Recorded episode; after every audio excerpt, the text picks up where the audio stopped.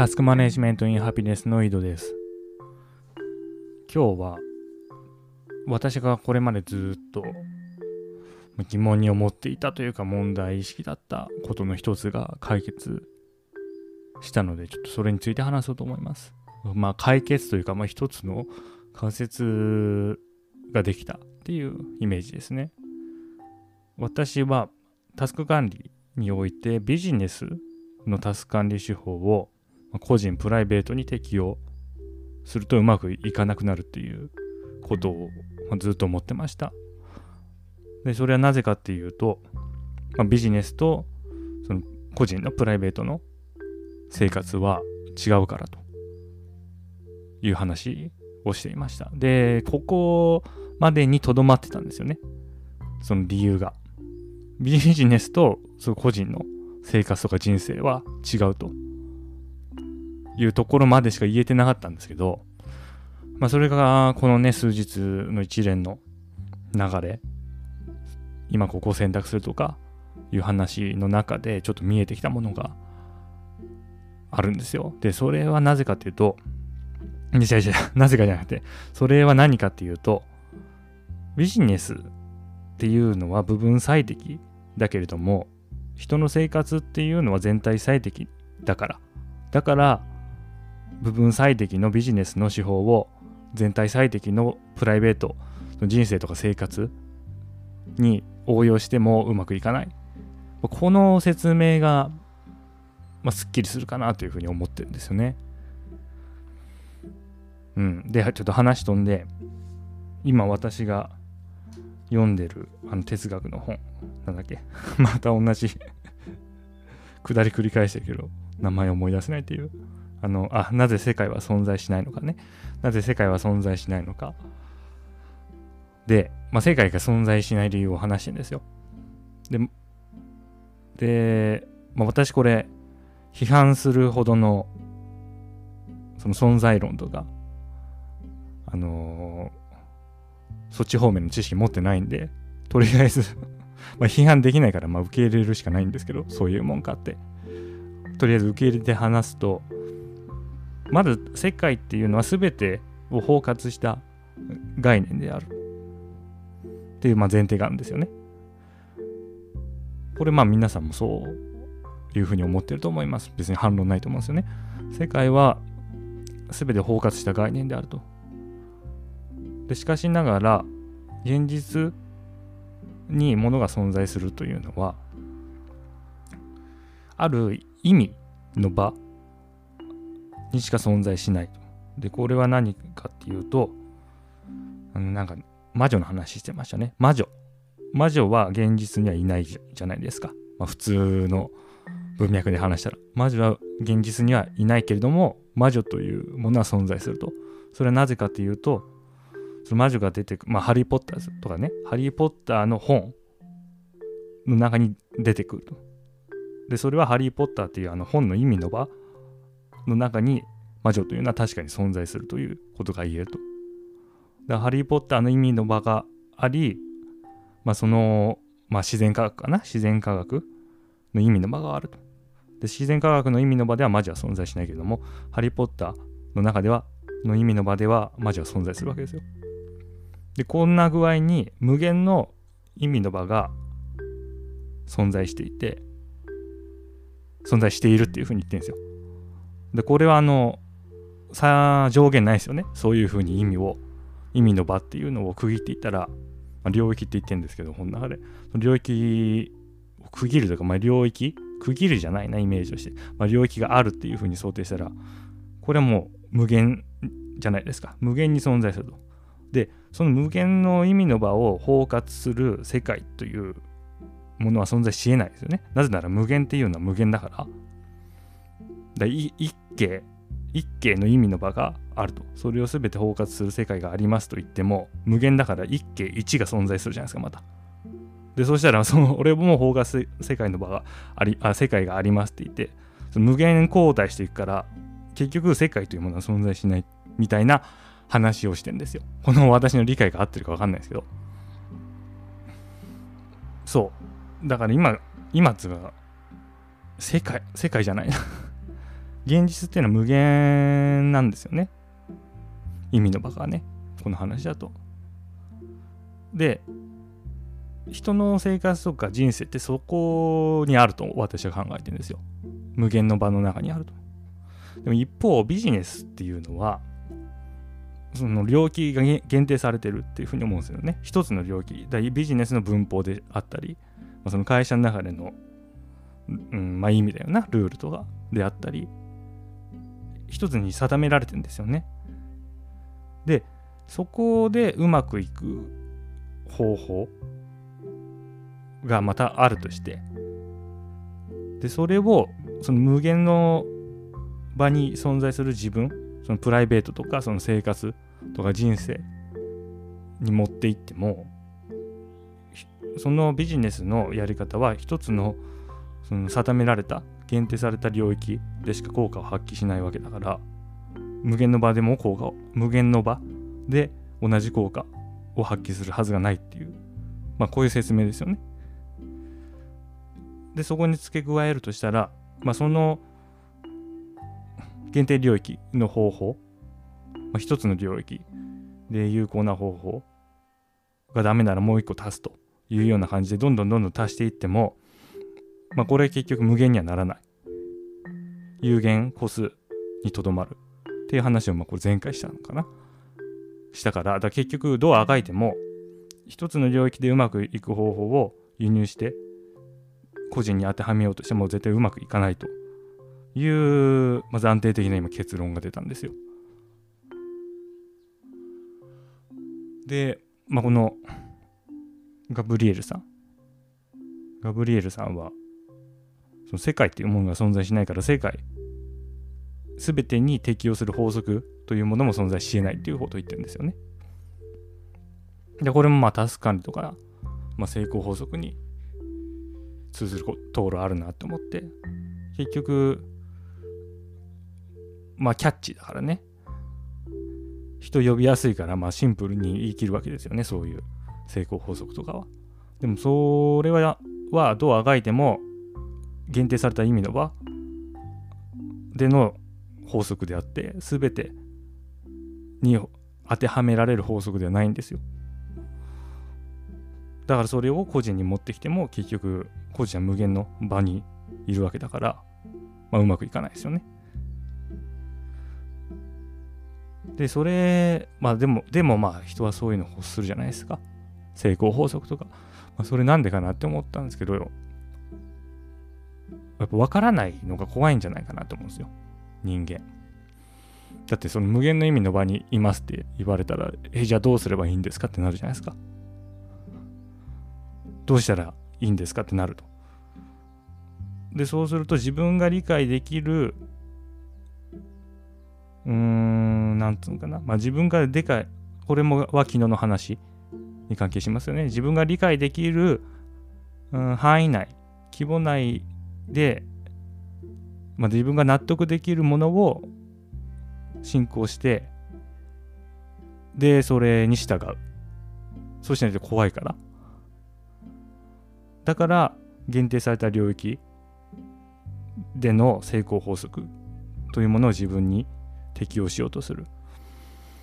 で意味の場ってまあたくさんありますよね。例えばまお金。お金がたくさん儲かった。儲かると幸せになれるっていう、まあ、限定領域の話であったり、あとは有名。有名になったら幸せになれるっていう、まあ、限定領域の話であったり、でもしくはま筋肉とかもありますよね、最近。ボディメイク、あのー、筋肉が多く脂肪が少なく、その、まあ、見た目が美しければ幸せになれるっていう限定領域。で、まあ、仕事の実績とかもありますよね。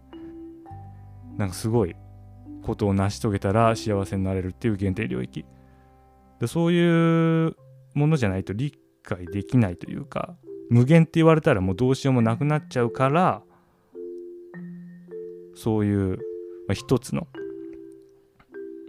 限定された意味の場で有効な法則を求めるんじゃないかなっていうふうに思うんですよね。でもそれをやってしまうとそのプライベートのその生活とか人生とかはうまくいかないと。思うだうまくいくの基準がもうすでにないんですけどね。後で話しますけど。でもまあ昨日の話だと満足か。だ不足感がないというグッドバイブス的なあの言い方で言うと不足感とか不満がない状態にはならない。じゃないかなっていうふうに思うんですよ。で限定された意味の場っていうのは時間にも言えると思うんですよね。期限を決めるっていう行為は限定するっていう行為じゃないですか。その領域を。でそれをしてしまうと同じくその無限ではなくなるから期限を切った時点で無限ではなくなるからうまくいかなくなる。だそその領域だけではうまくいきますよ。その領域の中の何かの基準の中ではうまくいきます。だから、その受験勉強とかそうですよね。前に例出した。受験勉強だけを見たら、そのクローズドな、その分離するやり方でうまくいくんですよ。受験勉強は。で、その成功体験というを持ったまま大きくなるるから、その同じやり方をすれば人生もうまく、うまく、まあ人生も満足する。というふうに思っている。ここがその根元、根っこにあるんじゃないかなというふうに思うんですよね。でも、まあ、繰り返し言ってるように、それだと、うん、うまく、うまくいくって言葉よくないで、ややっぱね、グッドバイブス的なワード、不満、不足感がないって言い換えますわ。でそこら辺やっぱずっと倉園さん考えてきてらっしゃるんで多分。多分というかそのワードの的確性が多分高いんでしょうね。だから結局不足感がないって話になるんですよね。で限定すると不足感は絶対出るんですよ。でこれはその領域を限定して限定するということはその100%がそこに存在するわけですよねそこに空間が閉じてるから空間その100%に対してどうだかっていう話にどうししたってなってしまうんですよね。で、その100%は無理なんですよ。無理だから不足感、常に不足していることになると。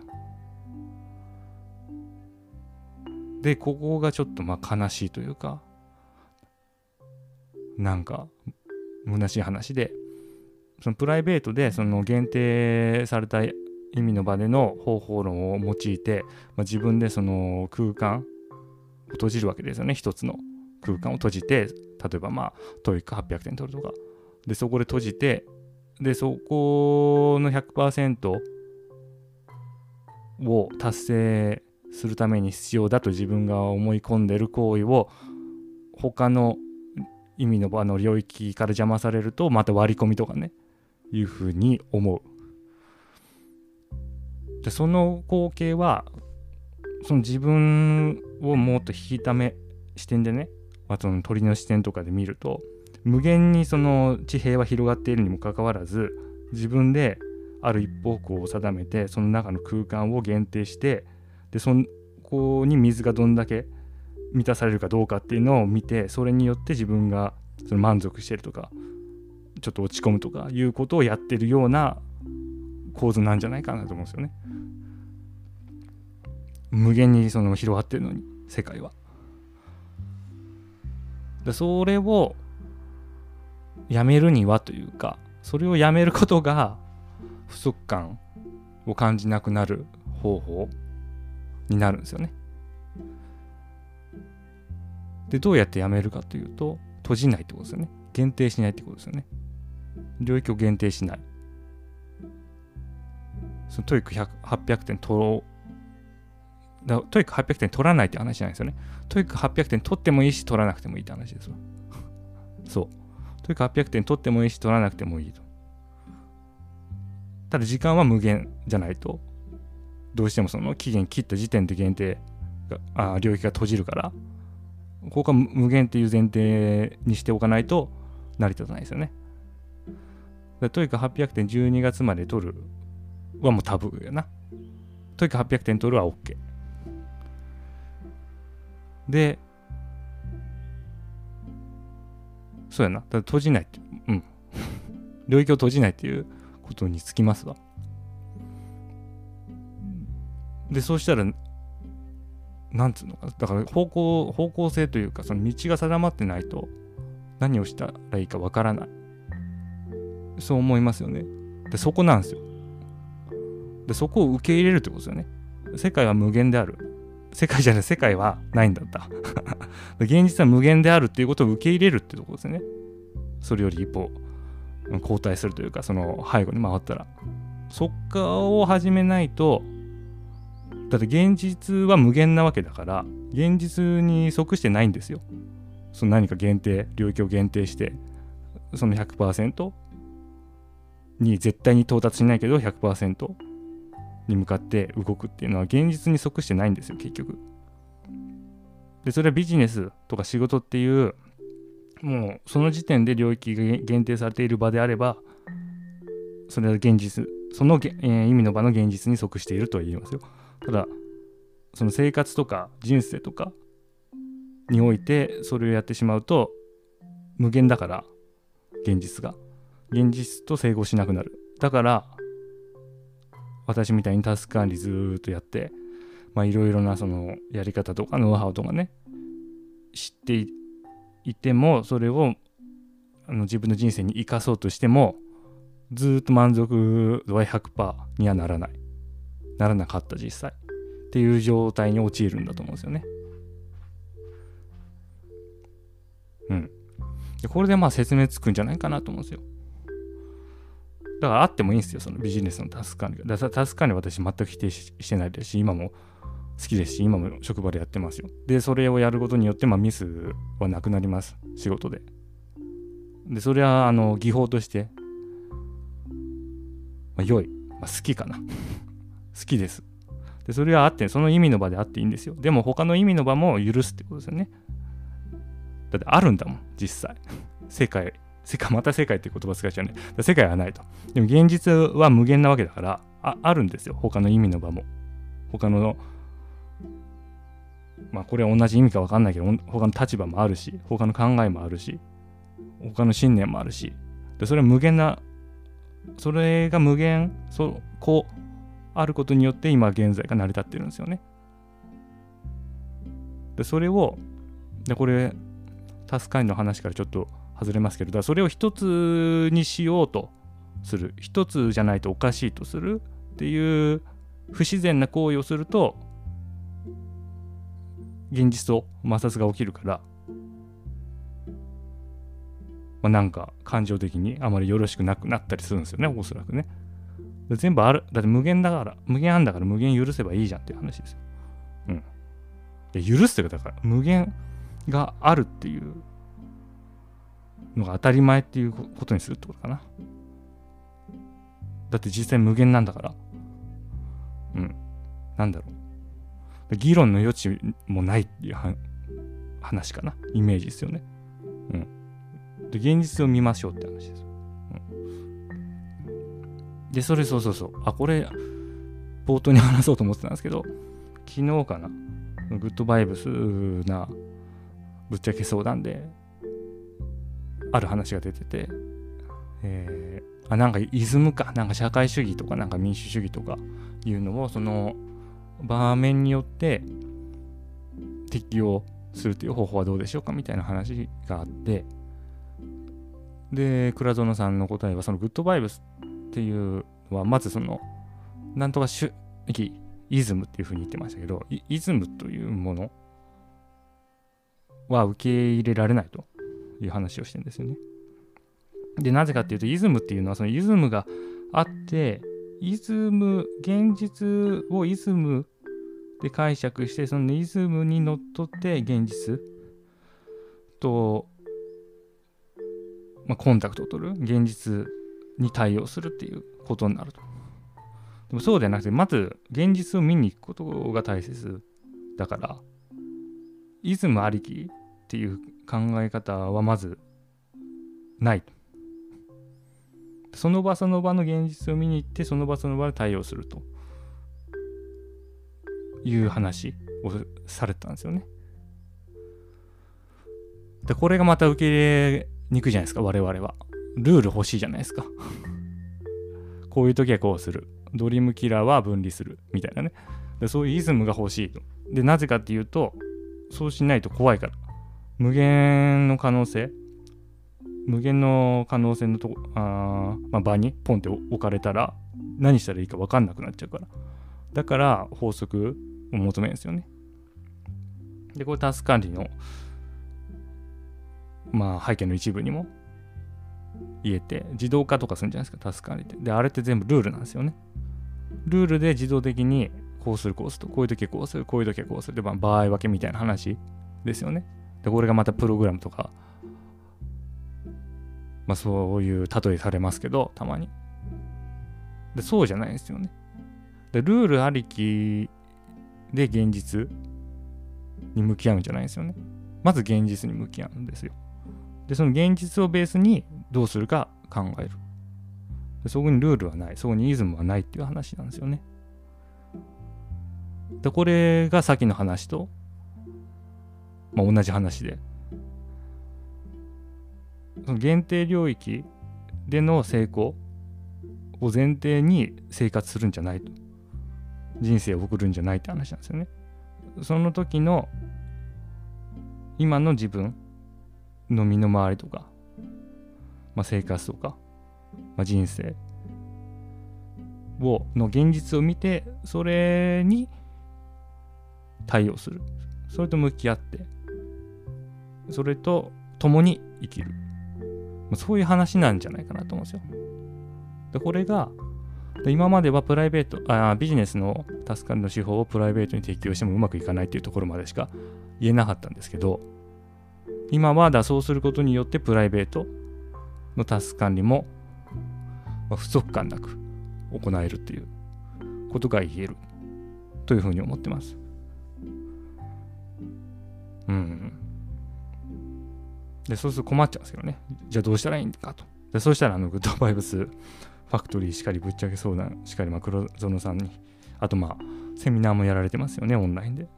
まあ、それを、のビデオ、買ってみたり、実際にオンラインセミナー参加してみたりされたらいいと思うんですけど、で結局、あれですよね、方法論、症候群というか、どうしたらいいかっていうのが分かんないと、なんか動けないですよね。で、これ、もまた教育のせいなのか、それとも、その生まれ持ってそういう思考を持ってるのか分かんないですけど、人間が。でもそうじゃなくて、まあ現実を見ると。思考力があるのだから、実際無限、現実は無限であるということを見に行って、それに対応した、まあ、方法論、やり方を選択する。それしかないんじゃないかなというふうに思いますね。これこそが多分丁寧に生きるって話だと思うんですよ。ちょっと前に私タスク管理することが丁寧に生きることだみたいなツイートしたんですけど、あれはもう全言撤回します。タスク管理って言っても、さっき言ったように、限定された領域において、まあ、目標を立てて、期限を区切って、ここまでにこうなるということに関連するタスクを一日の中でできるだけ多い時間もしくは質高く行うことが丁寧に生きるという話ではないです。それは現実を見てないからね。現実を見て、その場その場で、まあ、おかしな行動を取らない。おかしな行動を取らない。不足感、不満なく行動を選択する。で、これこそが丁寧に生きるって話なんじゃないかなと思いますね。まあ昔のね、いついつ経ったか分かんないような昔の自分、まあ、今の自己と同一性を保ってない自分が立てた目標に関するタスクをこなすことは今起きてないんで、まあ、丁寧に生きるというふうには言えないんじゃないかなというふうに感じますね。うん。だまあとは言ってもだから丁寧に生きても生きなくてもいいんですけど、うん、どうしても常に無限に開かれていないといけないので。はい。それでは今日はこの辺で良いタス完了。